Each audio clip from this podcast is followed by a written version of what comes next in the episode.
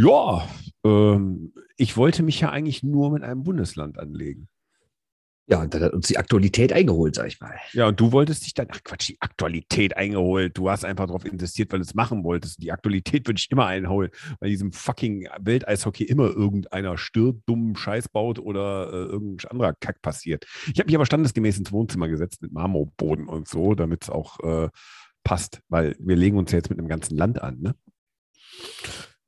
Ja, so weit würde ich jetzt nicht gehen. Ja, Bundesland war uns zu klein. Da haben Ja. wir gesagt, komm. Sind nehmen wir, noch, sind wir noch einen. Schritt südlicher gegangen. Ein Schritt südlicher, genau. Also, also was wir eigentlich vorhatten, das können wir schon mal verraten. Ähm, und das liegt auch bei uns in der, in der, in der, im Giftschrank, in der Schublade.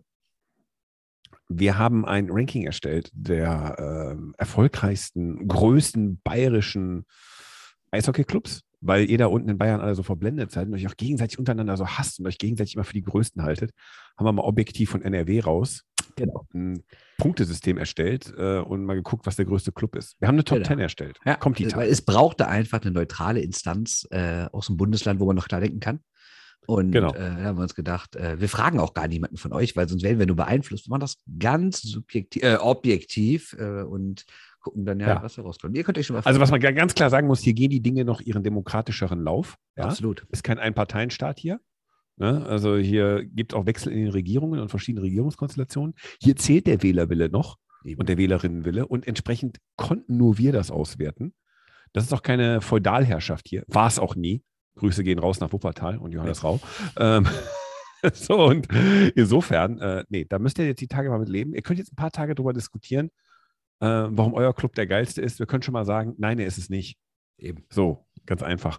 Ähm, es gilt für alle. Und das, ähm, und ja, wir sind berechtigt, das zu tun. Und äh, ruft das Bundesverfassungsgericht an. Wir werden uns damit auseinandersetzen. Wir mussten aber, blöderweise, äh, hat es eine kleine Debatte zwischen uns gegeben. Und deshalb würde ich sagen, äh, starten wir äh, und legen los. Und dann sagen wir euch auch, was unser Thema ist. Ihr ahnt es wahrscheinlich. Aber komm, lass mal loslegen. Jo. Shorthanded News. Der Eishockey-Podcast. Hallo. Shorthand News Ausgabe Nummer äh, 211, ne? Jetzt habe ich so viel recherchiert heute und äh, habe gar nicht geguckt, welche Zahl. 211. Toll, 200, 212, ach so, ja gut. Oh, ey, boah, sind wir weit. Meine Herren. 212. Kann man auch ein, Kon kann man, kann man ein Konzert draus machen. könnte man Ähm, wahrscheinlich auch verteidigen. Macht, glaube ich, niemand, aber ging auch. Ne? als ich am Samstagabend nach einem, ich sag mal, eher nicht so erfolgreichen Fußballabend nach Hause kam, äh, hatten wir die Idee, äh, diese bayerisches Ranking zu erstellen. Ich habe gesagt, ich lenke mich ein bisschen damit ab und mache und, und, und rechne ein wenig die Bundesliga und DL-Jahre. Und dann ließ ich nebenher ein supergeiles Eishockeyspiel laufen. Äh, Du weißt, von wem welchem ich rede. Ähm, Edmonton, meinst du? Edmonton gegen äh, Edmonton zu Hause gegen St. Louis. Es war toll. Ah, ich lecker äh, Patrick Ehrlich war kurz vom Weinen, weil Der war wirklich richtig. Der war wirklich gar nichts auf die Kette. Ich glaube, wenn man Sky-Zuschauern verspricht, hier fallen heute 48 Tore und äh, 49 davon schießt ein Deutscher und am Ende steht eine Null. Und noch nicht mal der Kreis steht im Tor, dann ist die, dann ist die Stimmung schlecht in Deutschland und im deutschen Eishockey. Und entsprechend, es war ein Gruselspiel. Und nur irgendwann schicktest du mir eine SMS, ähm, dass ein gewisser Didi tot ist. Oder nee, äh, irgendwas mit Didi, irgendein Didi-Kontext. Und ich dachte so, was hat der Dietmar, Dietmar Hamann jetzt schon wieder gemacht? Nee, nee, nee. Ich Ne? habe dir einfach einen Screenshot von dem Tweet geschickt. Ich, ich habe alles Ja, stand irgendwas mit, mit, mit Didi. Ne? Da stand was mit Didi, genau. In, in dem Genau, und ich dachte, was hat der Hamann jetzt schon wieder gesagt? Ne? Was ist jetzt schon wieder im Fußballwelt los? Nee, äh, ging darum, Dietrich Mateschitz war tot und dann kam es ja dann auch schon direkt Breaking in die Eishockey-Übertragung rein, ähm, wo Patrick Ehlechner von einem, Zitat, brutalen Verlust sprach, dass Dietrich Mateschitz gestorben ist. So. das habe ich schon gar nicht mitbekommen, weil ich dann schon längst umgeschaltet hatte auf Ottawa. War das, glaube ich? Ja, ich, ich konnte mich ja nicht so wehren. Ich grausam habe ja hier gearbeitet für dich Ja. währenddessen. Da habe ich es einfach laufen lassen. Das war das, war das beste Spiel zum mal nebenher laufen lassen. So, passiert ja nichts. Ne? Ja. Und ähm, ja, dann, dann haben wir natürlich jetzt heute diskutiert, machen wir mal mit Bayern oder wollen wir mal, wollen wir nicht auch mal über äh, Eishockey und Red Bull und äh, Dietrich Mateschitz reden? Genau, weil man Und hat ja jetzt in sagen? den letzten Tagen überall gehört und gelesen, wie wichtig der Mann für den Sport war, was er ja durchaus auch war. Und da fällt natürlich auch immer das Wort Eishockey. Das ist ja selten bei so, bei so Leuten, die so im Weltsport mit die Strippen ziehen. Die haben ja fast nie was mit Eishockey zu tun. Und da haben wir uns gedacht, dann gucken wir doch mal, was hat denn dieser Mann fürs Eishockey gemacht? Was, wie, wie, wie ist das überhaupt so gelaufen in den letzten Jahrzehnten mit ihm und dem Eishockey? Also, also übrigens heißes Take gerade, Wladimir Putin einfach mal so weg zu ignorieren. So, so Leute, die ja, im Weltsport, das, die schleppen ja, okay, da hast du natürlich völlig recht. Ja, als Politiker von der Eishockey-Nation ist das natürlich was anderes, gebe ich dir völlig recht. Aber jetzt zu so dieser reinen Sponsorsport. Ja, natürlich, ich weiß, was du meinst. Ich, ich wollte das nur mal, äh, also wenn es den einen Eishockey-Strippenzieher gibt, dann den, ne? Also, äh, wobei jetzt ja, jetzt ja nicht mehr. So, und dann haben wir uns heute Morgen fast schon gefetzt. Ich so, ich, ich lass mal durchziehen. Äh, Nicht mal ignorieren, ihr Mathe Schitz, ne? Weil auch äh, äh, Red Bull polarisiert, ne? Also, und du so, nee, komm, muss man schon sich angucken. Am Ende hast du dich durchgesetzt. Äh, und da ich ein Vater junger Kinder bin, weiß ich, mit, wie ich mit Trotzanfällen umgehen soll. äh, manchmal muss man nachgeben, damit das Kind das Selbstbewusstsein behält und entsprechend reden wir jetzt darüber. Vielen So. Dank dafür. Ja, so schön ein, wie sagte Rüdiger Storch zu mir im Nachgespräch mit seinem Interview, schön ein reingewichst hast du mir. So ungefähr, so, das ist ungefähr sowas. Ähm, ja, ähm, es ist ja nicht so, dass Dietrich Matteschitz Eishockey-Fable damit beginnt, dass er irgendwann auch in München ist irgendwie ein Verein pleite, komm, geh mal rein. Das setzt ja viel früher an. Oder? Lieber Das Bernd? sehr viel früher ein. Ich habe jetzt keine genaue Zahl gefunden, aber was man immer wieder gelesen hat, jetzt in älteren Texten oder jetzt auch in aktuellen Nachrufen, dass Eishockey somit sein Lieblingssport sei und dass er auch deswegen also aus Leidenschaft da investiert hat und das nicht unbedingt als was sieht, womit er primär Geld verdienen kann. Und das ist ja, um es mal von vorne anzufangen, eigentlich das Besondere an Mateschitz, dass alle ihn als den großen Gönner wahrnehmen, er sich selber aber stets als Sponsor gesehen hat oder halt als Investor. Also er hat eigentlich diese ganzen Sachen, die er getan hat, sei es im Extremsport, sei es Einzelsportler, sei es später im Fußball, in der Formel 1, im Eishockey, im Tennis, wo auch immer, all diese ganzen Sachen wurden ja, wie gesagt, sehr häufig so als Wohltat gesehen, aber für ihn war das immer Mittel zum Zweck. Und das könnte man beim Eishockey vielleicht ein wenig anders sehen, weil da natürlich die Reichweiten ganz andere sind und die Möglichkeiten auch Geld zu verdienen. Also man kann mit Red Bull München nicht aus dem organischen Geschäft so jetzt Geld verdienen. Man muss das natürlich im Gesamtzusammenhang sehen als Investment in die Marke Red Bull, aber rein Red Bull München alleine, damit kann man kein Geld verdienen. Im Gegensatz zum Beispiel von RB Leipzig mit einem Fußballverein, der in der Champions League spielt und äh, immer großes Fernsehgeld verdient und ausverkaufte Stadien hat, mit dem kann man Geld verdienen. Und das ist schon, schon mal ein Unterschied. Du hast gerade gesagt, dass du hast keine Zahl äh, für das Eishockey. Ich habe eine. Okay. 1987, Salzburger EC, da hat er dem Verein geholfen und quasi im ähm, klassischen Sponsoring. Also sprich, hat dem ähm, Geld gegeben, hat nicht geholfen. Die Saison haben sie überstanden mit Mateschitz Geld, aber danach war Schluss und dann war vorbei. Und ähm, naja, das wird so, ein SZ-Text darüber gefunden, das wird so ein bisschen bewertet als, da ist so irgendwo der Groschen gefallen, so, naja, nur reines Sponsoring. Ihr müsst wissen, äh, das Getränk Red Bull war in Österreich in den 80er Jahren schon heißer Scheiß. Genau, Ähm, 1987 ist es auf den Markt gekommen, genau. Ge- diese ganze Genese davon, ähm, wie dieser kleine Vertriebler im Grunde genommen in Asien das Getränk findet, findet ihr in tausenden Texten dieser Tage, dann ersparen wir euch. Und äh, insofern 1987 war auch Gerhard Berger in der Formel 1 äh, schon mit Red Bull unterwegs. Das war so das erste Gonzo-Marketing. Und, Ganz kurz einen ähm, Satz dazu, das habe ich nämlich gefunden. Ich glaube, in einem Text, den du mir geschickt hast, kann aber auch ein anderer Text gewesen sein, weiß ich gerade gar nicht. Auf jeden Fall, der hat schon Gerhard Berger unter Vertrag genommen. Da war das Getränk noch nicht mal auf dem Markt. Das Genau. heißt, Mateschitz hat von Anfang an sich und seinen Konzern als Marketinginstrument gesehen, was man auch daran sieht, dass die Firma Red Bull das Getränk selber gar nicht herstellt. Das ist alles ausgelagert. Die Herstellung, der Vertrieb, komplett ausgelagert. Red Bull an sich macht nur das Marketing für dieses Getränk. Und Mateschitz war so früh dran mit dieser Idee, ich brauche große Namen, ich brauche extreme Sachen, gerade über den Sport, der sehr emotional ist und gerade ein Sport, der weltweit funktioniert, dass ich das reinnehme. Bevor ich auch nur eine Dose verkauft habe, gab es quasi schon den ersten Red Bull-Athleten. So, und äh, diese Sache von 1987 geht so ein bisschen als der Punkt, wo man sagt, da fällt der Groschen und dann kommt dieses Content-Marketing, was ihr dann so um die 2000er Jahre sicherlich bemerkt habt, im Sinne von mit äh, Eventsportarten. Formel 1 äh, relativ früh ist ja ein großer Rennsportfan gewesen. Und zu sagen, so, es geht gar nicht so sehr ums Geld verdienen, also sprich, sonst wäre es ja wirklich nicht im Eishockey, sondern es geht darum, die Marke zu transportieren und die Marke am Leben zu halten über Dinge, die ich mache in gewissen Bereichen, womit ich einen Inhalt weiter vermarkte. Also sprich, eine Eishockeymannschaft vermarktet, verbreitet ja einen Inhalt, wenn sie Red Bull München heißt, äh, dann verbreitet sie den Inhalt eines äh, sportlichen Erfolgs. Oder wie in den Anfangjahren unter Pierre Paget auch äh, Misserfolg. Das ist natürlich nicht so geil.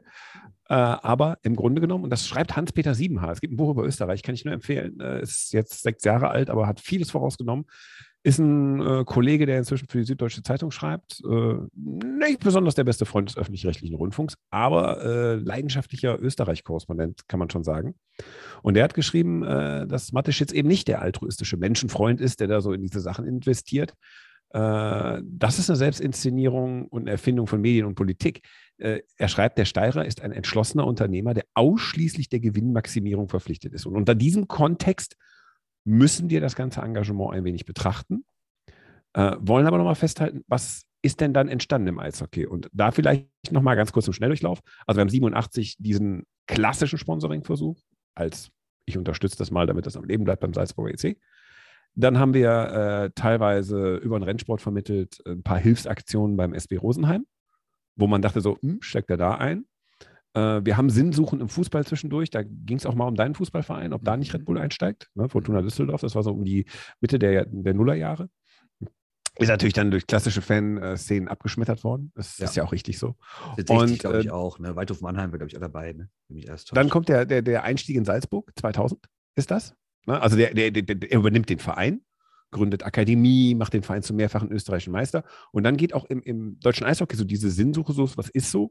Und dann gibt es halt 2013 diesen EHC München, dieses Projekt im Münchner Eishockey, das ein paar Ex-Profis auch gegründet haben, was dann äh, ähnlich, äh, etwas ähnliche Geschichte wie Shorthand News. So ein paar abgehalfterte Profis, Journalistenprofis, in dem Fall Spielerprofis, machen irgendwas und das wird blöderweise erfolgreich, also muss man das irgendwie weitermachen. Und irgendwann fällt einem auf so, uh, ha, das kostet Geld und Zeit.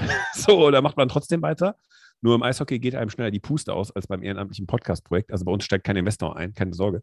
Aber da war dann der Carrier, der EHC München, stand kurz davor, aus der DEL auszusteigen. Und dann ist Red Bull eingestiegen. Ist natürlich auch ein kurzer Weg, ne? Salzburg, München, coole Sache. Und entsprechend haben wir jetzt mit Red Bull München zu tun. So, das ist so ein bisschen im Kurzablauf die Genese äh, von Mateschitz äh, Eishockey, ähm, Engagement im deutschsprachigen Raum. So, und was hat das denn gemacht mit dem Eishockey? Ja, es hat auf mehreren Ebenen was getan. Also erstmal hat es natürlich für München getan, dass dieser Verein innerhalb von wenigen äh, Stunden so gesehen äh, ein Top-Club wurde. Natürlich ist er nicht sofort Meister geworden, hat ein bisschen was gedauert, aber. Also am Anfang war das hochgradig lustig. Ne? Also ich, ich, ja, ich ja, erinnere absolut, mich an absolut. Blake Wheeler da geholt in, bei Wer des Lockouts. Und, äh, und, schön, und, und, und, schön macht der mal schöne Düsseldorf eine 5-Minuten-Strafe Strafe mit so langer Sperre, dass der gar nicht mehr spielt erstmal. Ne? Also das war schon lustig. Aber ich meine, grundsätzlich war natürlich trotzdem klar, mit München ist zu rechnen. Dass, es, dass man nicht von heute ja. auf morgen ein Meisterteam zusammenstellen kann, das war irgendwie vielleicht auch klar. Ähm, aber grundsätzlich ist natürlich München dadurch ein Riesenstandort geworden, der jetzt mittlerweile äh, eine eigene Halle gebaut kriegt mit nicht nur einer großen Eisfläche in der Multifunktionsarena, sondern daneben noch diverse Eisflächen. Also wird das den ganzen Münchner Eissport irgendwie revolutionieren, was da passiert ist. Und das wäre natürlich alles ohne Red Bull nicht passiert. Und wenn wir außerhalb von München gucken, ich meine, du brauchst ja nur mal einen Blick gucken in die deutschen U-Nationalmannschaften, wie viele Red Bull-Spieler da sind das gilt natürlich auch für die österreichische Mannschaft. Wir können mittlerweile diverse Spieler aufzählen, die ähm, in, der NHL, in die NHL gedraftet wurden, die irgendwann mal zu einem Zeitpunkt ihrer Jugendkarriere in der Jugendakademie da waren.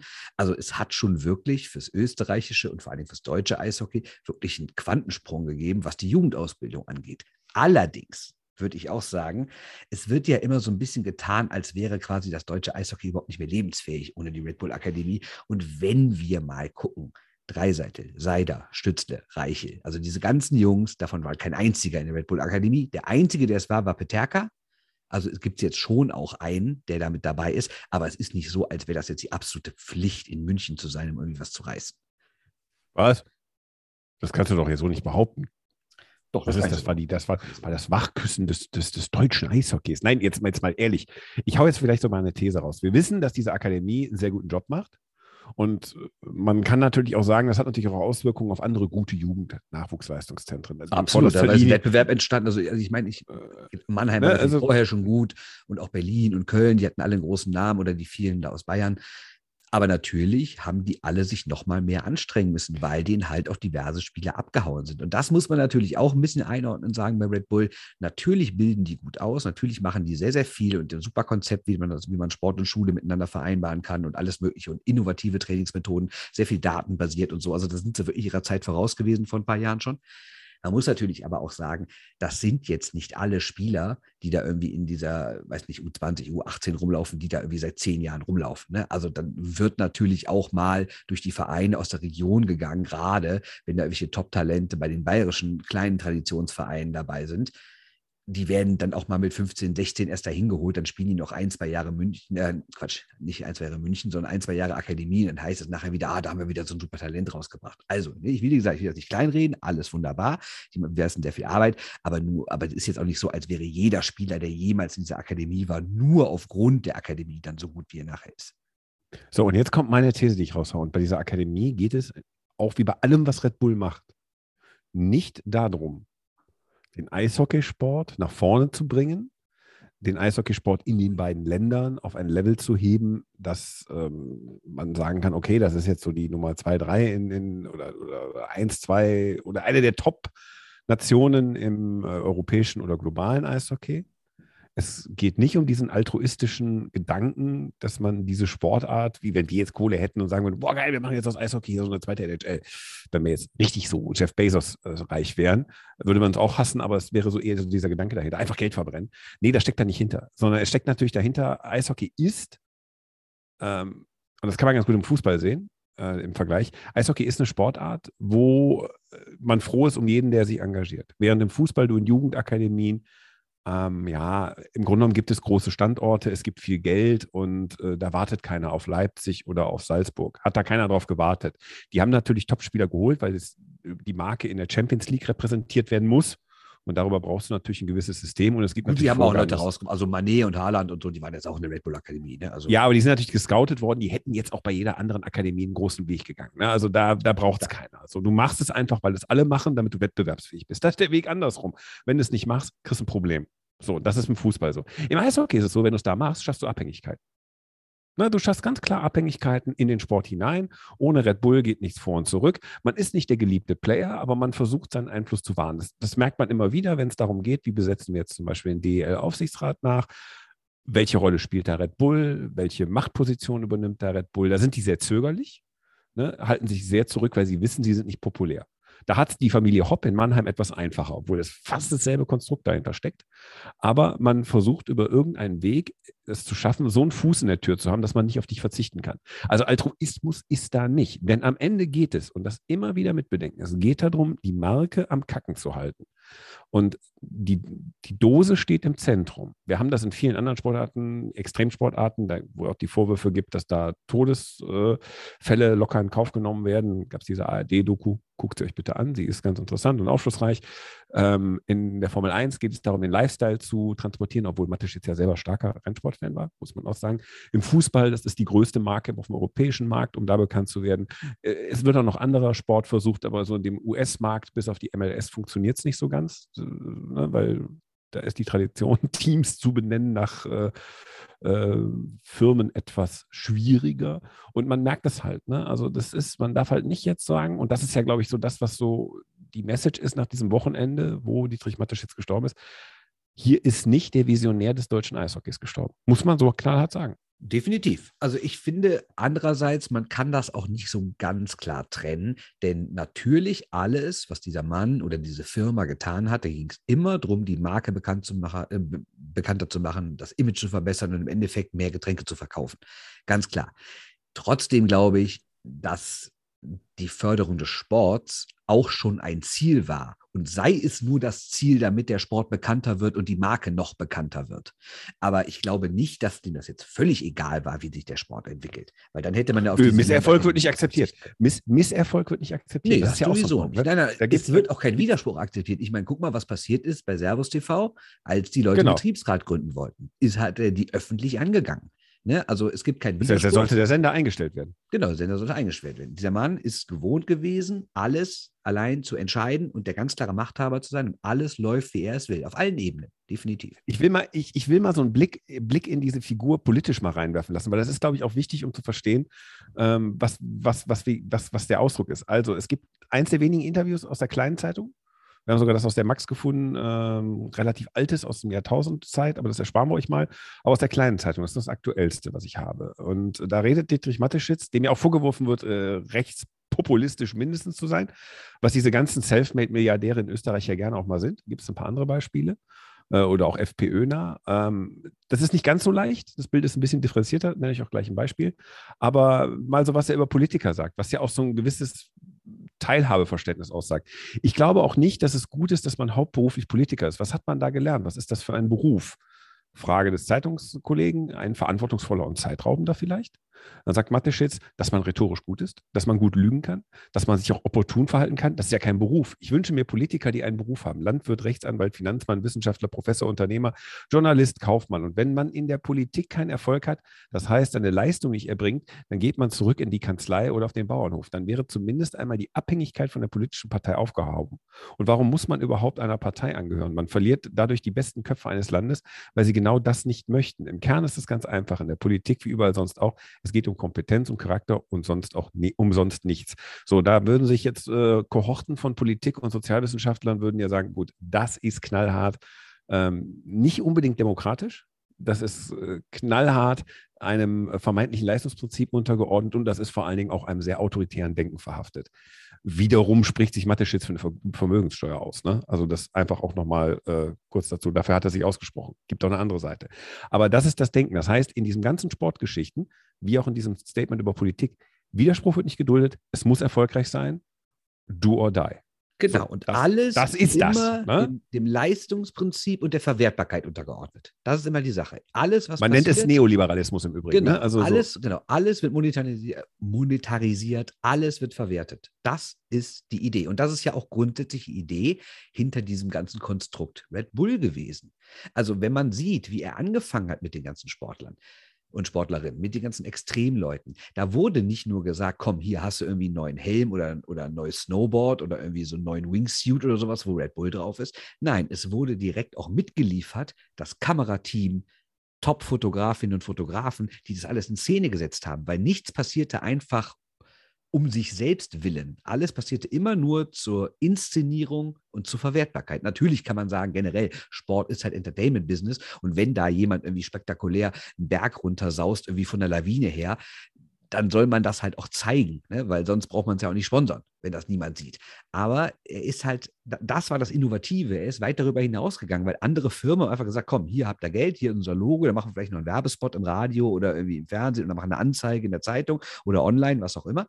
Aber er hat direkt auch den Medien-Content mitgeliefert, eben weit darüber hinaus, was andere Sponsoren gemacht haben und hat dadurch auch die Sportlerinnen und Sportler so von sich abhängig gemacht. Ich meine, von welcher anderen Firma gibt es denn so Begriffe wie Red Bull Athlete? Ne? Also ich meine, ich kann, ich kann mir jetzt nicht vorstellen, dass es irgendwie sowas gibt wie, keine Ahnung, äh, BMW-Athlet oder so. Das sagt man ja nicht. Aber bei Red Bull Nee. sind, die, sind die Sportlerinnen und Sportler wie ein Team quasi ist das aufgemacht worden. Gar nicht mehr wie eine Firma, sondern wir sind ein Team alle zusammen. Und das war halt der Clou. Dieses Team ist, hat dann irgendwie auch so ein Gemeinschaftsgefühl. Das hat man ja gesehen, als Leipzig im DFB-Pokalfinale waren, wie dann auf einmal irgendwelche Skifahrer und Snowboarder und David Coulthard irgendwelche Videos da schicken. Hey, hier, wir sind die große Red Bull-Familie, viel Erfolg heute Abend im Spiel und sowas. Das ist alles eine Soße zusammengerührt, alles zusammen als Sport, als Marketing und gleichzeitig auch noch als eigenes Medienhaus, was das alles auch noch vermarktet. Das geht ja bis in die Kleinigkeiten hinein. Ne? Also wenn wir Fotos für die Folgen benutzen, der einfachste Weg ist, klar, wir können Citypress in Teilen mit benutzen, das ist nicht das Thema, aber die besten und die einfachsten Fotos und rechtefreien Fotos, also die wir benutzen können und dürfen, gratis, und das ist für, ein- für ein Projekt wie unseres wichtig, die bekommen wir über Red Bull, über, über Red Bull Media. Im Endeffekt steckt da auch Citypress mit hinter, ne? weil Fotos von genutzt werden. Aber die liefern dir bis Nee, die haben eigene Fotografen und, und Videoteams und so bei immer, ne? Das Nee, ist es, ja- äh, in Teilen auch, es ist also 50, ist ein bisschen was dabei, aber das ja, klar, ja, du nicht recht, immer, ne? klar, aber sind mit eigenen Leuten. Aber Ich ins, weiß ins kleinste ist Detail bekommst du bei Red Bull, die, bekommst du diese Sachen. Weil es natürlich darum geht. Ich habe manchmal richtig zu tun, äh, dieses Red Bull-Logo da rauszukriegen. Ne? Wenn ich sage so, boah, das ist ein geiles Bild, das kann ich, das kann ich um Red Bull, äh, das ist fast schon eine Challenge, die ich mir jede Woche stelle. Wie kriege ich diese Red Bull-Dinger da raus? Ich habe da auch ein bisschen Freude dran, muss ich gestehen, zu sagen, so wie kriege ich das raus? Hoffentlich, hoffentlich sperren sie mir jetzt nicht den Zugang, den alle Journalisten bekommen, via Pressemitteilung, dann kannst du dir das immer rausnehmen. Aber es ist halt schon, schon, ähm, schon aufwendig, wie hochqualitativ dieses, das Zeug ist. Also Ja, die Qualität ist gut, stimmig. richtig, richtig gut. Aber da steckt, da steckt dann natürlich mehr dahinter. So, und deshalb jetzt wir jetzt mal beim Thema. Warum hat es in den DEL-Hallen dann keine Schweigeminute gegeben? Und vielleicht habt ihr jetzt einen Eindruck davon. Ja, Warum aber da, das, da, dafür wäre es mir auch zu weit weg, weil äh, Mateschitz war ja jetzt nicht irgendwie Besitzer in München. Also ähm, soll ja auch Das nicht gehört auch dazu. sein, jetzt, war jetzt, ne? war, war, genau, wollte ich gerade sagen, war jetzt kein, war jetzt kein Dauerkarteninhaber, ne? Genau, also deswegen, also das wäre mir jetzt echt das, etwas, etwas sehr weit weg gewesen. Ich sag mal so, wenn Philipp Anschütz stirbt, dann wird es ja auch keine Schweigeminute geben, oder? Also, Aber was machst du, wenn Dietmar Hopp stirbt? wenn Daniel Haupt stirbt, dann gibt es auf jeden Fall eine Schweigeminute. Der hätte was anderes. Der hat ja eine Ja. Funktion. Der hat ja, der Ja, genau der eben. Ja, Genau, und die anderen haben hat keine der- Funktion. ja, aber das ist ja, das ist ja der entscheidende Unterschied. Also bei, bei allem, was du sagst, selbst Familie Hopp, da kannst du ja sagen, so, das ist auch, da wird auch eine Abhängigkeit kreiert zu der Familie. Ähm, über SAP, über Familie Hopp und so weiter und so fort. Und auch in der Jugendakademie mit den, mit den Jungadlern. Aber was, was, ich, was ich da immer dem Daniel Hopp zugute halte, er versucht hier einen breiten Sport zu gehen. Also er versucht hier die Breitensportanbindung über die Verbände zu schaffen. Klar dient das dem Zweck, dass die Adler eine gute Position kriegen. Aber im Endeffekt geht es auch darum, wie ist das Eishockey insgesamt aufgestellt. Weil da merkst du dann halt, da ist jemand, sagt so, meine Adler können ohne gutes Eishockey drumherum nicht funktionieren. Und entsprechend engagiere ich mich im Rahmen dessen, was natürlich auch den Adlern zuträglich ist, beim DEB, in der DEL, weil das notwendig ist. Und dadurch hast du ja eine Anbindung an den Sport insgesamt, nicht an eine Marke und damit auch in die Breitenwirkung hinein. Genau. Ne? Das, ist, das, ist, das ist ja klassische Sport. Mäzenarbeit. So, da ist, das hat einen, das hat einen philanthropischen Ansatz. Ähm, aber das kann man Mathe jetzt von vorne bis hinten, das, das da nicht. Das ist, das, ist, das ist dann doch ein Unterschied. Obwohl die alle Genau. miteinander Und die Frage ist ja, mu muss man das überhaupt ähm, schlecht finden? Also, das ist ja erstmal, also man kann ja grundsätzlich sagen, ja, dann soll er doch machen. Ich meine, es ist sein Geld, wenn er das so investieren will und wenn das sei- seine Marketingstrategie ist und sich denkt, das funktioniert so und wenn es vor allen Dingen, das ist das Allerwichtigste, wenn es eine Liga gibt, die sagt, das machen wir mit und wenn es Fans gibt, die sagen, da gehen wir trotzdem hin. Ne? Solange das funktioniert, kann man ja erstmal sagen, hm, okay. Also ich. Na gut, du hast eine Liga mit Ownership, ne? Völlig klar. Also was Genau. im Fußball läuft, ist ja, Ja, ist ja die gut, ja, Ausübung. Moment, Moment, Moment. Es ist aber ein Unterschied, ob du sagst, alle Vereine von uns sind GmbHs oder wir erlauben einem Verein, dass er einen Sponsorennamen hat. Ne? Also das finde ich schon- ist schon ein Unterschied. Man könnte ja sagen, Ja, gut. äh, Red Bull darf das Ding gerne besitzen, darf das ganze Trikot voll äh, vollpflastern, irgendwie mit äh, Red Bull-Werbung, aber der Verein heißt nach wie vor ERC München und nicht Red Bull München. Und auf den Tribünen darf sich abstimmen, was will. Ne? Also hier, ne? ich sage nur Farben verboten, verbieten. Genau, ne? das ist Violett. natürlich auch wieder so ein Thema. Ne? Das äh, ist in München beim Eishockey nicht so. Da gibt es ja schon noch Leute mit so EHC-Sachen. Aber anfangs in Salzburg beim Fußball, ne? die alte Viola war das ja. Und Mhm. da sind Leute nach Berichten von, von damals, von Fans, am Stadioneingang davon abgehalten worden, nach wie vor mit ihrem, mit ihrem violetten Trikot oder Schal ins Stadion zu gehen. Dadurch waren nur noch die Vereinsfarben von Red Bull dann erlaubt. So, und das sind natürlich dann schon, wobei da, das, das ist natürlich nochmal ein ganz harter Eingriff damals gewesen, auch für diesen Fußball. Ähm, aber äh, da, da merkt man auch schon, wenn es hart auf hart kommt, ne, dann geht es geht's auf der Ebene ab. Ähm, das ist sehr interessant. Aber jetzt, jetzt, jetzt nochmal, in dieser DEL, wo ja die Erfindung des, äh, den Vereinsnamen, den Verein nach einem Unternehmen zu benennen, in der DEL hat das ja eine viel längere Tradition. Ja, Ja, natürlich, also- klar. Das gab es das gab's in Nürnberg vorher schon, natürlich, klar. Metrostars. Metrostars auch, in Düsseldorf auch. genau. Sinopret Ice Tigers. Also nicht nur, nicht nur äh, Sabo, sondern Sinopret. Ne? Ja. Es, gab, äh, es gab ganz, es gibt, es gab Beispiele, wo Vereine nach Konzernen benannt wurden. Man hat im Eishockey da nicht so Berührungsängste gehabt und auch im, im Fan, Absolut. Ich bin ja auch überhaupt nicht der Meinung zu sagen, Mateschitz hat da irgendwelche Sachen begonnen, die es vorher überhaupt nicht gegeben. Also natürlich hat er einige Sachen innovativ äh, entwickelt, aber es Wer hat sie professionalisiert im Eishockey? Aber es genau, es ist, er hat ja zum Beispiel auch den Extremsport nicht selber erfunden. Ne? Also natürlich Nee, kann man genau. sagen, kann man sagen, äh, oder man kann die Frage stellen, sind da eventuell Risiken, gesundheitliche oder sogar Lebensrisiken in Kauf genommen worden für den nächsten Superrekord, der dann besonders spektakulär gefilmt und vermarktet wird? Die Frage kann man stellen. Ich kann sie ehrlich gesagt nicht beantworten, aber guckt, wie gesagt, wie Christoph eben schon sagte, guckt euch die Doku an. Aber dass es vorher auch schon Extremsportler gab und auch vorher schon Extremsportler bei, ihrer Aus, bei der Ausübung ihres Sports gestorben sind, das ist ja völlig klar. Jetzt die Frage natürlich, durch den Tod von äh, Dietrich Mateschitz, wir haben ja gerade gesagt, ähm, das Münchner Projekt läuft so ein bisschen nebenher.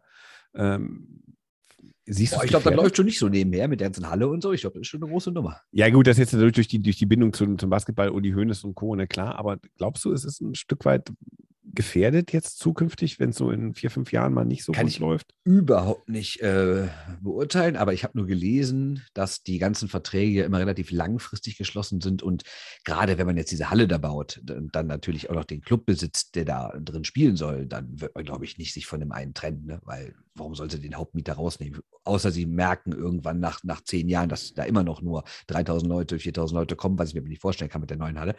Äh, dann vielleicht, aber ich wa warum sollten sie es tun? Ne? Bei unserer Recherche jetzt, äh, was ist der größte Eishockey-Club? Ne? Also nur mal Spoiler ich schon mal so ein bisschen, wenn man alle Münchner Vereine zusammennimmt, dann kommt da schon was Okayes bei dabei. Ne? Ist jetzt nicht top, aber man ist, ist, schon, ist schon historisch gesehen okay. Ähm, aber du kannst selbst mit, mit erfolgreichstem Eishockey in äh, die Olympiahalle gibt es ja auch, wo das Hockey Halleluja dann teilweise stattfindet, ne, ähm, als Event. Eishockey in München ist, selbst mit größten Hallen, ist das ein schwieriges Terrain. Also ich bin noch nicht überzeugt, ob das in dieser neuen Halle funktioniert. Ja, wir haben ja schon mal gesagt, es werden, werden am Anfang sehr viele Touristen kommen, die die Halle sehen wollen und dann ist, genau. musst du halt die innerhalb der ersten Beispiel, zwei ne? Jahre musst du halt, nee, ich meinte mit Touristen jetzt auch Leute, die sonst nicht zum Eishockey gehen, aber aus der Region kommen. Ja, aber ich ähm, meine, die mache diese, werde diese Fahrt auf jeden Fall einmal machen. Nee, klar, dass, dass da auch Leute aus, aus ganz Deutschland, vielleicht sogar aus ganz Europa hinfahren, werden sie die Halle angucken, ist klar, aber es geht ja vor allem um die, die vor Ort sind und eventuell wiederkommen können und da ist halt die Frage, wie schaffen sie es innerhalb der ersten ein, zwei Jahre, wo dann wahrscheinlich alle Interessierten irgendwann mal die Halle gesehen haben, die zu überzeugen, dass sie wiederkommen sollen. Ne? Ja, das wird, das wird, das wird interessant. Also ich, ich, bin unschlüssig. Ich weiß nicht, äh, die Figur Dietrich Matteschitz, ich bin doch dieser gesamtsportlichen Ebene, habe ich jetzt sehr viel, sehr viel nachgedacht, so, hm, weil er ist ja auch nicht, er ist ja auch nicht Hauptanteilseigner gewesen der Firma. Er ist ja nur das Gesicht gewesen. Er hat ja nur 49 Prozent. Nur genau. 49 Prozent, ne? Also die andere, die. Aber er war natürlich das Gesicht und er hat es natürlich dahin gebracht, wo es ist. Also irgendwie, dass es 87 auf den Markt kam und ich habe eben über die Zahlen nachgeguckt. Letztes Jahr wurden weltweit knapp 10 Milliarden Dosen von diesem Zeug verkauft. Der Punkt ist, jeder, quasi jeder Mensch mehr als eine Dose getrunken. Ja, das Punkt ist, Dietrich Mateschitz hat es natürlich geschafft, diese ganzen Stadthalter. Ich sage jetzt mal, wenn ich, wenn ich Formel 1 gucke und ich sehe diesen äh, Helmut Marko, dessen akademischen Titel ich jetzt nicht nennen werde, weil er sich da anscheinend einen drauf keult, ähm, das ist ein eitler Fatzke. Ich sage das jetzt mal so völlig raus.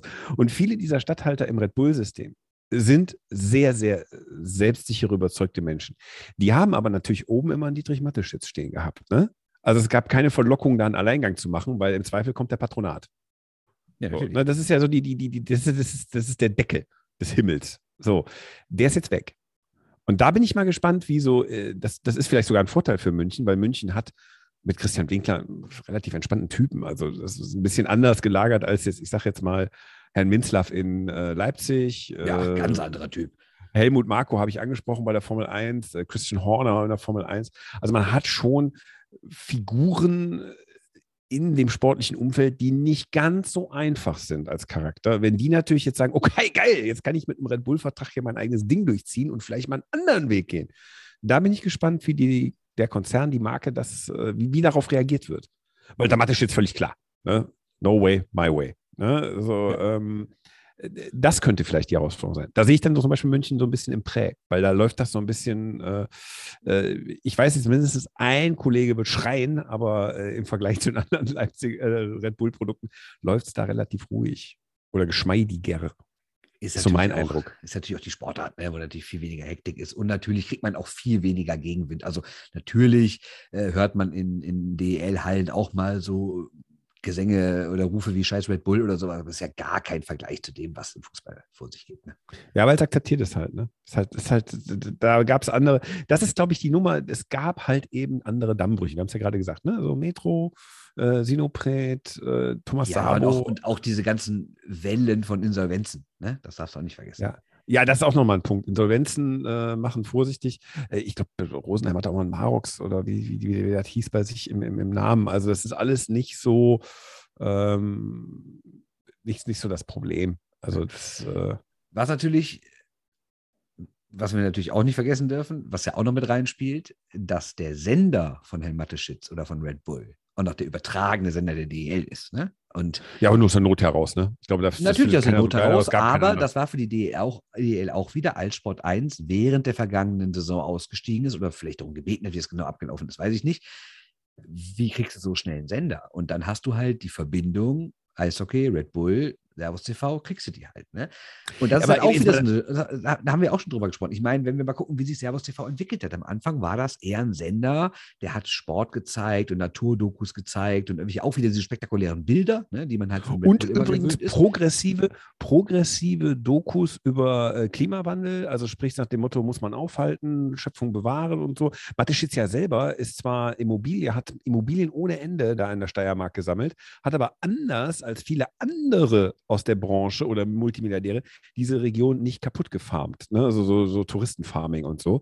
Das, das, das, das hat er nicht gemacht. Ne? Das, das muss schon ordentlich bleiben und so. Da war Servus TV sogar sehr progressiv, progressiv hat diese teuren BBC-Dokus eingekauft. Aber wie hat sich dann entwickelt? Dann hast du Und dann eine geht's in die andere Richtung. Eine Talkshow gehabt, wo Identitäre sitzen, wo wirklich dem Hangar von ihm. gerade genau gerade in der Corona-Zeit auch wirklich Hardcore-Corona-Leugner und Querdenker da eine Bühne bekommen. Und klar, jetzt gibt es wahrscheinlich so Pseudophilosophen, die sagen, das ist ein toller Meinungsdiskurs, aber das war natürlich trotzdem schon. Und dann gab es ja noch die Aussagen von Mateschitz selbst, der ja, äh, ich Mhm. mache es jetzt mal in große Anführungszeichen, flüchtlingskritisch ist. Also da hat natürlich schon sehr viel zusammengespielt und äh, hat natürlich seinen, seinen Kritikerinnen und Kritikern noch wirklich Futter gegeben, weil das teilweise wirklich richtig rechts außen äh, Zeug war. Ne?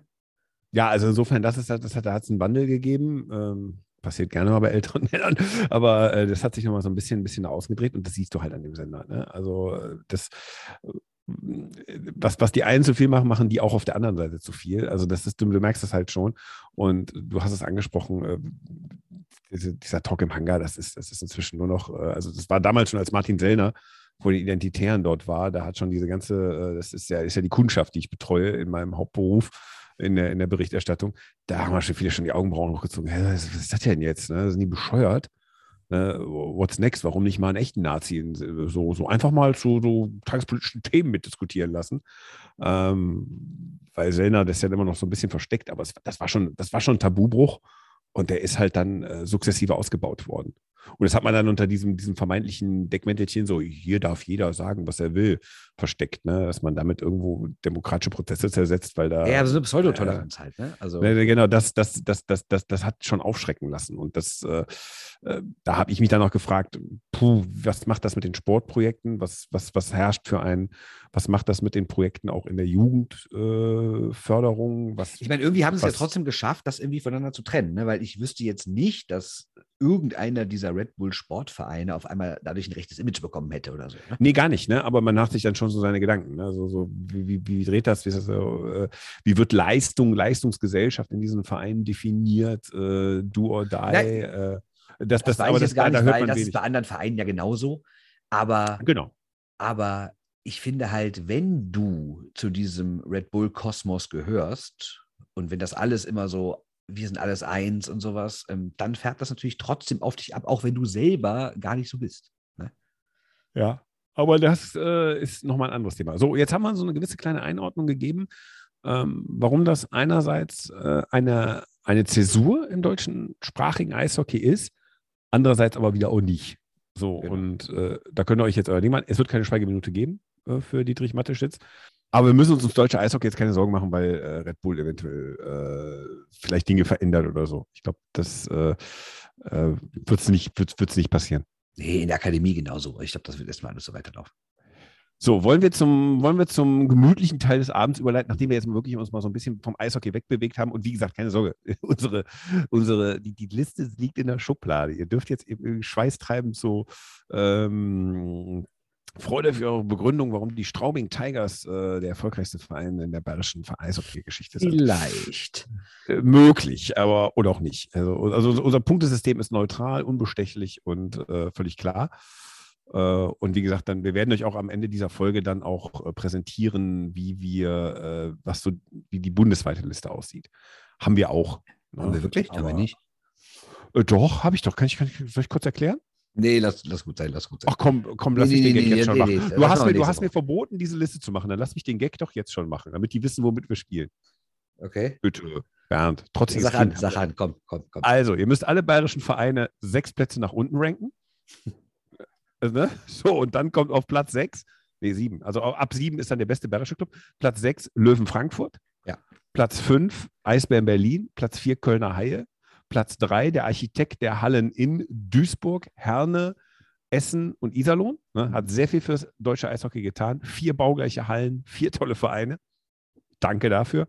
Platz zwei Krefeld, nicht wegen der Krefeld-Pinguine, kommen wir gleich zu, sondern wegen des Standorts und ähm, das, was fürs deutsche Eishockey getan wurde, ist, ja, und die DEG natürlich ganz weit vorne. Und das, Das ist ja völlig klar.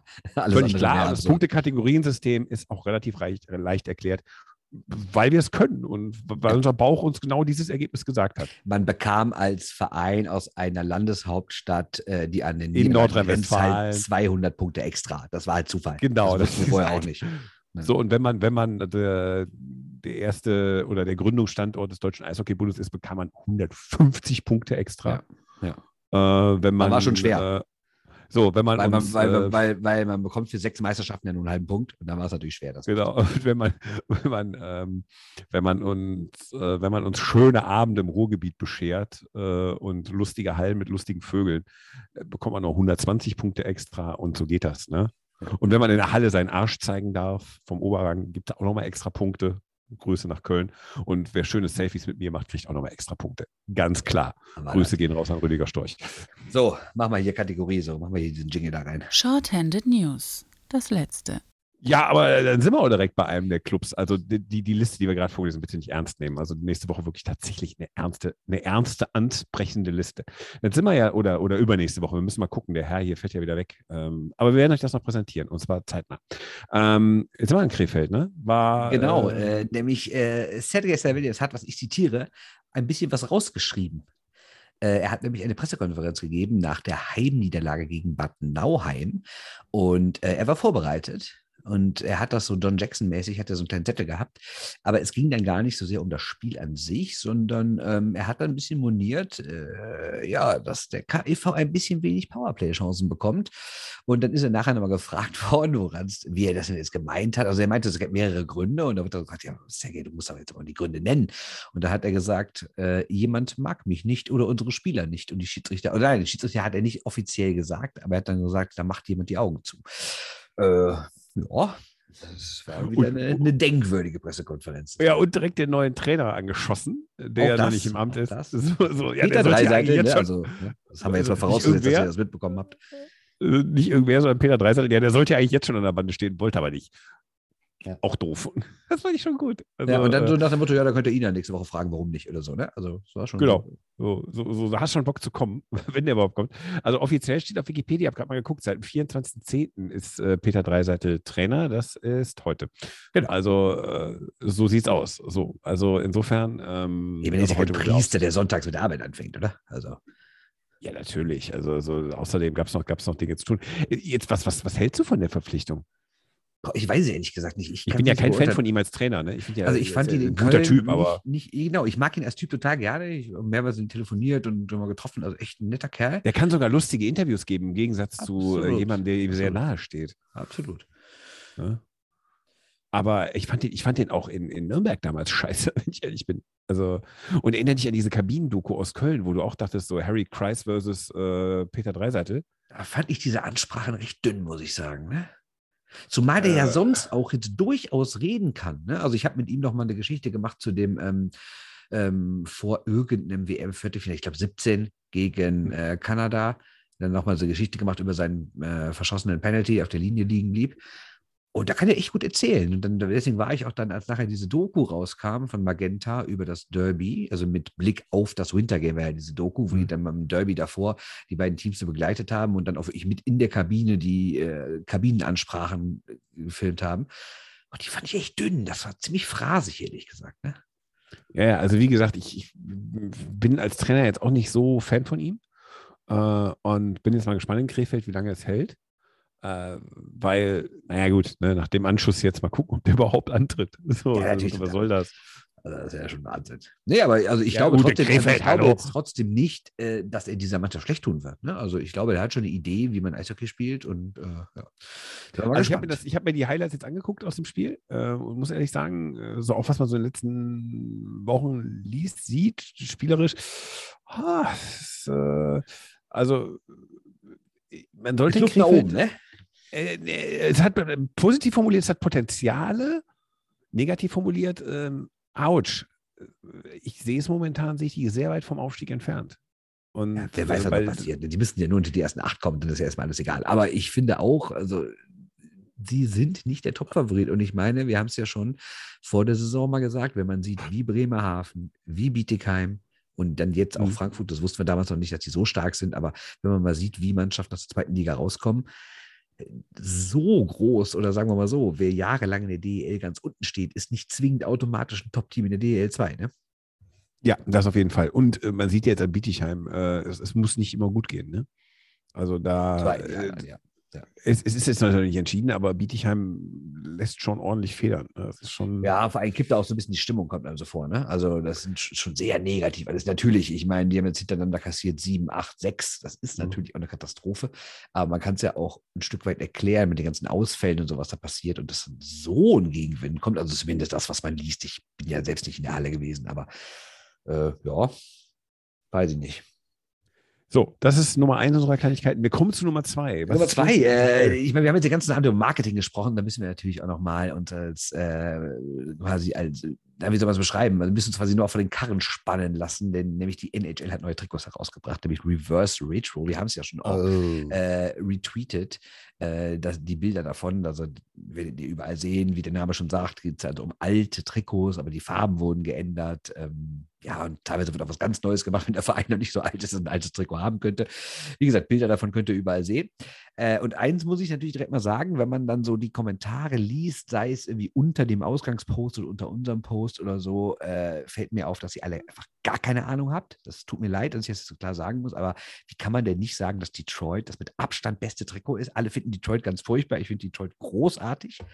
Ähm, schönste Trikot überhaupt davon. Ähm, das Problem Das ist ist, da, wo nur Detroit vorne draufsteht, ne? das, ja, aber auch so Querstreifen. Und genau das ist nämlich das Problem, dass ihr ganzen Vögel überhaupt keine Trikots gewöhnt seid mit Querstreifen. Dabei weiß man ja, dass Vereine mit Querstreifen überragende Vereine sein können. Und äh, ja, im Eishockey gibt es das leider sehr selten.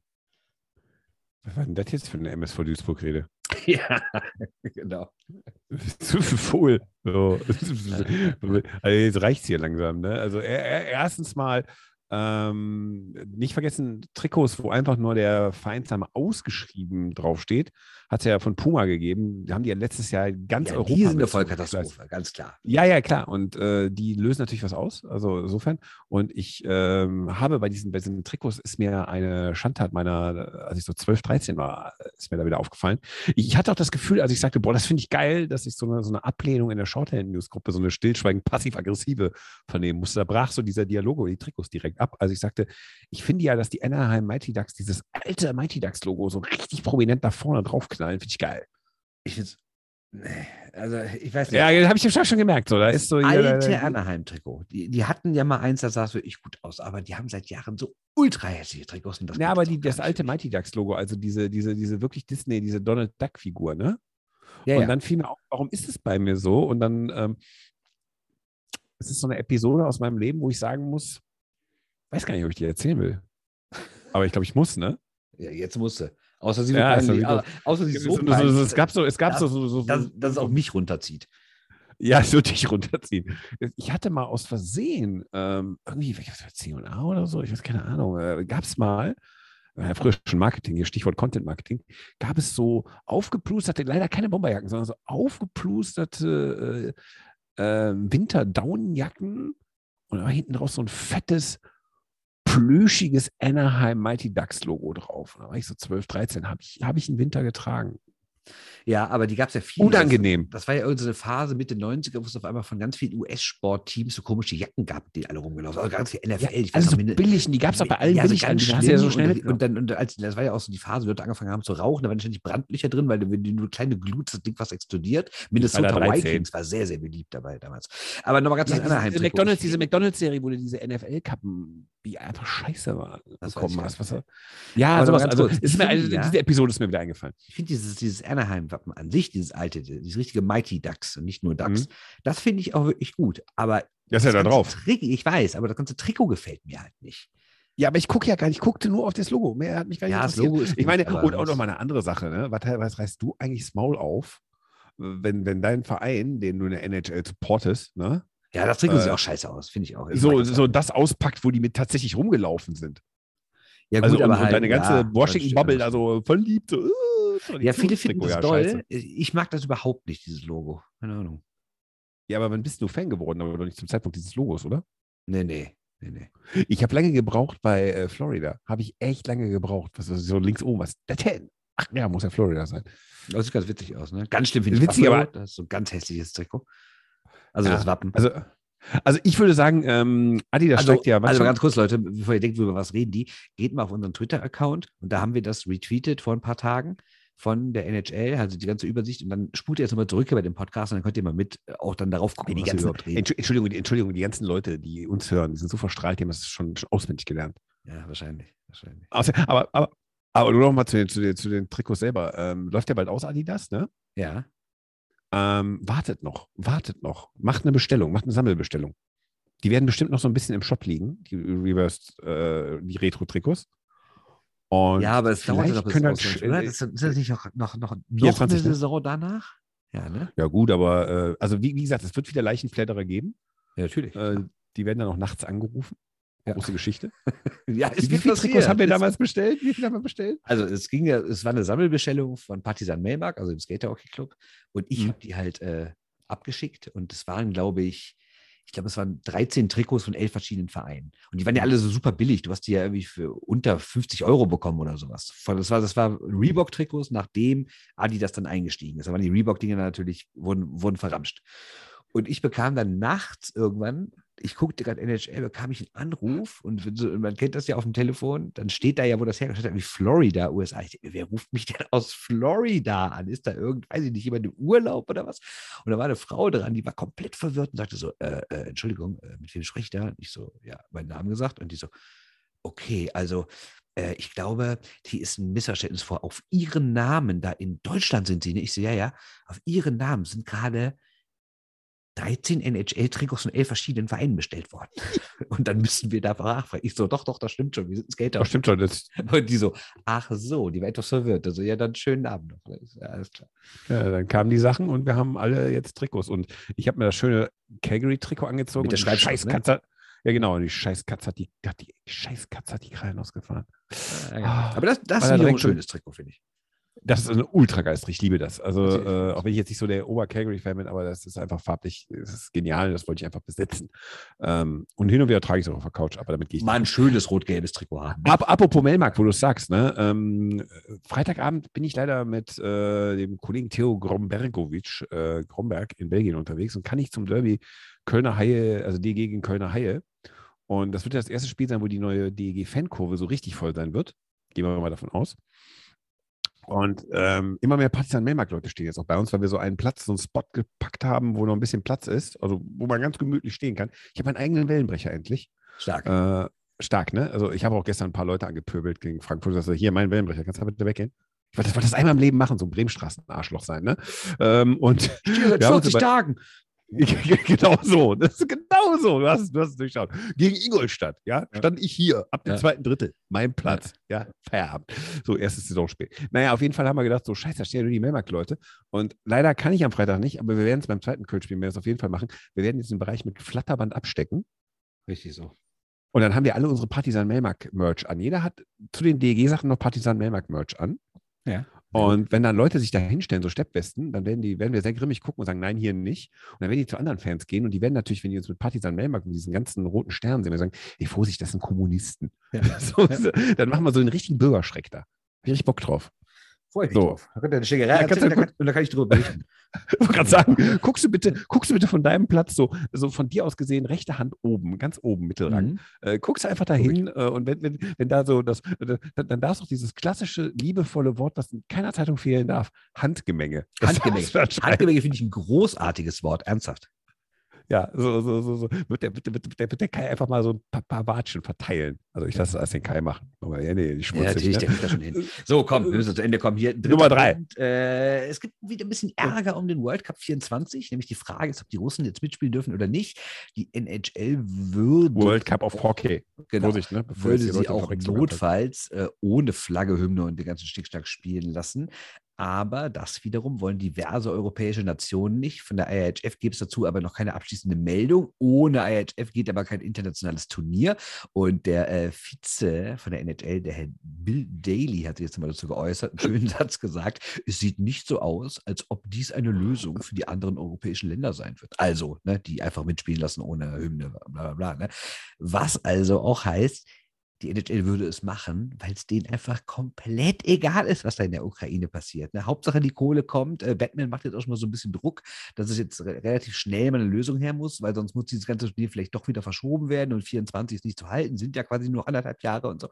Ja, äh, es äh, ist wieder vom Feinsten und äh, ja, ich wiederhole mich, wenn ich sage, äh, diese Liga interessiert sich für Geld und alles andere, was da so an Initiativen kommt, an, an Pseudokram, ist einfach nur Marketing, um äh, alles andere oder um sich selber besser verkaufen zu können. Wo wir irgendwie Hatten wir in diesem Ausgangspunkt Podcast noch nicht Podcast heute, ne? Genau. Ich wollte gerade sagen, so, aber noch was. Aber ähm, kann, man doch, kann man doch ganz galant lösen, oder? Ja, wie denn? Also meinst du, die Ja, Finnen Ralf- stellen sich Russen gegenüber? Nein, lass doch Ralf Tschechen? Kruger ein Team. Auf gar keinen Fall. Nein, lass doch, lass doch Ralf Kruger ein Team äh, Europe äh, coachen. Ja, und dann? Ist ja natürlich nur Russen drin, aber das merkt ja keiner. Ach so, das meinst du, ja, ja das stimmt. Ja, packst du einen Ukrainer, gibt es einen Ukrainer? Die Völkerverständigung. So, machst du das so. Na, ich glaube, das funktioniert nicht. Natürlich aber, ist, aber, nicht, aber, aber ernsthaft, irgendeine das Lüge wird schon geben. Das wird wirklich, also ich meine auch bei der IHF, die hat jetzt Russland die WM weggenommen. Jetzt findet die noch ohne nicht statt, aber irgendwie langfristig wird die IHF auch wieder versuchen, die Russen mit ins Boot zu holen. Ich meine, in einzelnen Sportarten erleben wir das ja jetzt schon. Das heißt, die nächsten Monate werden auch auf der Ebene nochmal richtig heiß. Ne? Also auch irgendwann, äh, deutsche Mannschaften haben irgendwann mal wieder an internationalen Sportturnieren teilgenommen. Ne? Also das äh, gehört ja auch irgendwo ein bisschen zur Wahrheit dazu. Natürlich nicht während Punkt des Krieges. geben. Nicht während des Krieges, aber es wird natürlich irgendwann den Punkt geben, äh, dass, dass, dass, dass Russland wieder, wieder an solchen Veranstaltungen teilnehmen darf. Natürlich. Die Frage ist halt, wie Und, lange äh, dauert dieser Krieg noch? Wie endet Genau. er? Und, ne, und was wird danach irgendwie sein? Also, ne, brauchst jetzt ja keiner auf die Hammelbeine stellen und verbieten sich sagen, alle Spekulationen, aber nur jetzt mal aus sportlicher Sicht, klar, das muss auch irgendwann mal wieder eine Lösung dafür geben, wie die Russen zurückkehren können. Genau, also jetzt bitte nicht auf die Hinterbeine stellen und sagen so, nie wieder die Lebenszeit bannen, so wie man das macht. Ne, Da würde ich als Deutscher ganz schwer den Mund halten. Ganz schwer. Und auch als Italiener und sonstiges. Das ist, äh, da ist, äh, also irgendwann muss es die Integration wieder geben. Aber, Aber, aber sie wird es auf jeden Fall nicht dieses Jahr geben und wahrscheinlich nicht nächstes Jahr. Ja, und dann, 2024 auch nicht. Also das kannst, Ja. du, kannst du knicken. Also ich das sage wird, das wird doch so vier, fünf Jahre bestimmt dauern, die wenn Finnen, überhaupt. also das, was man so hört, die Finnen und die Tschechen sind ultra anti-Russland, wenn es in IHF-Fragen geht. Natürlich auch Ja, aus kann man ja- historischen ist ja Gründen, auch verständlich. politischen Gründen, alles verständlich. Ich sage nur, dass es so ist und die Russen natürlich an Macht eingebüßt haben, aber ist auch nicht so, als hätten die gar keine Fürsprecher mehr. Ne? Also das wird dann auch auf jeden Fall in den nächsten Monaten. Ja, die Frage ist, über wie viel, ich glaube, am Ende wird es die Frage darum gehen, über wie viele NHL-Profis reden wir. Tatsächlich. Ja, das komplette Team. Ne, auf, auf, auf wen verzichten wir? Können wir darauf verzichten? Ist das Team zu groß, als dass man darauf verzichten kann? Aktuell würde ich sagen, pff, da bist du, bist du besser drin, aber aktuell würde ich sagen, ja, auch nicht weiter schlimm, wenn Ovechkin nicht mitspielt. Ja, was mit Shesterkin, was mit Wasilewski, was mit Kaprizov, was mit Panarin, was mit Kutscherow. Ja, Panarin. Wir, so, Kutscherow, ja, aber die, die, die sind ja schon, also viele davon. Gibt es den neuen heißen Scheiß Nummer 1 Rookie aus Russland, der unbedingt mitspielen muss? Ich glaube, an solchen Fragen würde es sich am Ende entscheiden. Mitschkow nächstes Jahr vielleicht Nummer zwei zumindest. Also, hm. Da wird es dann schon schwierig, ne? wenn der dann so eine heiße Show macht. Naja, ich meine. Das viel größere Problem ist doch, dass dieses Turnier ist ja nicht von der RHF. Es wird ja organisiert von genau zwei Parteien. Die eine Partei ist die NHL und die andere Partei ist die NHLPA. Und diese ganzen Russen sind Mitglied in der äh, NHLPA. Und willst du mir sagen, dass die Gewerkschaft sagt, ja gut, wir veranstalten ihr Turnier, alle verdienen Geld, aber weiß ich nicht, 30 unserer Mitglieder, die hier jedes Jahr 10.000 Euro Mitgliedsbeitrag zahlen oder was auch immer, äh, die bleiben jetzt mal außen vor. Pech gehabt? Puh, weiß ich nicht, ehrlich gesagt. Also du könntest es dann theoretisch nur mit NHL-Spielern machen, ne? ja, Klar. Also wenn du genug hast. Deutschland hätte ja zum Beispiel nicht. nicht äh, Nee, 22. ich glaube auch so bei anderen Nationen, wo du denkst, ach, die hätten Also eigentlich auch die Russen hatten dann auch immer so ein, zwei, drei nochmal irgendwie aus der, aus der KHL dabei. Das waren natürlich auch teilweise Leute, die danach dann auch noch rübergegangen sind in die NHL. Jetzt würdest du es natürlich hinkriegen, eine komplette russische Mannschaft nur aus NHL-Spielern zu stellen. Aber äh, ist jetzt auch nicht ganz klar, ob das dann auch wirklich so wäre. Ne? Ob da nicht, wie gesagt, Was ist, wenn man die AHL mit einbezieht? Dann sind die ja raus aus der Nummer. wer ist dann raus aus der Nummer? Ja, da brauchst du dich nicht nach dem IHF richten, da kannst du einen dicken Mittelfinger machen. Du musst ja die Option mal durchdenken, wo ist der Punkt, wo die NHL ohne den IHF kann. Da sind die ja noch nicht. Ja, du darfst ja nicht das IHF nur als Gesamtes sehen. Du musst ja auch die einzelne finnische Mannschaft für den finnischen Verband sehen. Wenn der finnische Verband sagt, wir stellen uns nicht mit Russen aufs Eis, völlig egal, welcher Liga die spielen, ja. Ja, wenn man mit Russen aufs Eis geht, gegen die man trotzdem, trotzdem spielt in der NHL, das- Ja, die Es ist ein Spieler, schwieriges die Feld. Spieler. Aber, aber wenn Herr Rantan in, in, äh, in Colorado spielt, dann, dann ist das ja nicht der finnische Verband, dann spielt er ja für Colorado. ja, aber wenn der finnische Verband außen vor ist, weil der NHL-Spieler das einzig und allein ist und der finnische Verband sagt, ne, pff, ja, können wir jetzt nichts machen, weil es Sache der NHLPA, dann ist das, dann geht es, verstehst du? Also man, wenn du nicht. sagst, es geht nur ums Marketing, dann kann man ja ein Setting schaffen, dass es, äh, dass es Closed Shop ist. Und dann mm, kann ich mir vorstellen, ziehen die das durch. Ich will nur sagen, ich finde es nicht gut, aber ich will nur sagen, es ist, es ist, es ist, natürlich werden die irgendein Szenario hinkriegen, wo es am Ende doch geht. Ne? Tja, Wenn das weiß ich nicht. Das weiß ich wirklich nicht, ob sie es hinkriegen. Keine Ahnung. Aber denk doch mal einer an die schönen Trikots von so einem World Cup. Mann, ey. Ja, zumal eine Vorrunde soll in Europa stattfinden und so. Also, Ja, das kannst du auch knicken dann. Das ist dann vorbei, in dem Moment, wo Russland mitspielt. Das stimmt schon. Das macht kein Mensch mit. Guti. Haben wir's? Haben wir es. Ich habe eh nur noch 10 Prozent. Gut, dann äh, schlaflose Nächte euch in der Woche, äh, wenn ihr Fan eines bayerischen Vereins seid. In unserer Schublade liegen Sachen gegen euch. Ähm, könnt euch drauf freuen und ja, der Rest, äh, viel Spaß beim Hören. Ich hoffe, ihr Ja. habt's gehabt. Genau. So, Alles wir klar, sagen, Mal. Ne? Schlaft schön. Ich gucke jetzt noch hier, was ich die ganze Zeit nebenher geguckt habe, ist West Ham United gegen Bournemouth. Ähm, so richtig so, so Premier League von unten. Ähm, aber kann man ganz gut gucken. Warum nicht? Ja, wenn man jetzt schon im Wohnzimmer liegt und äh, Podcast macht, äh, warum eigentlich nicht? Eben, warum nicht? So, Ja. Feierabend, ne? Bis dann. Ciao. Feierabend jetzt hier. Bis dann. Tschö. Shorthanded News. Der Eishockey-Podcast.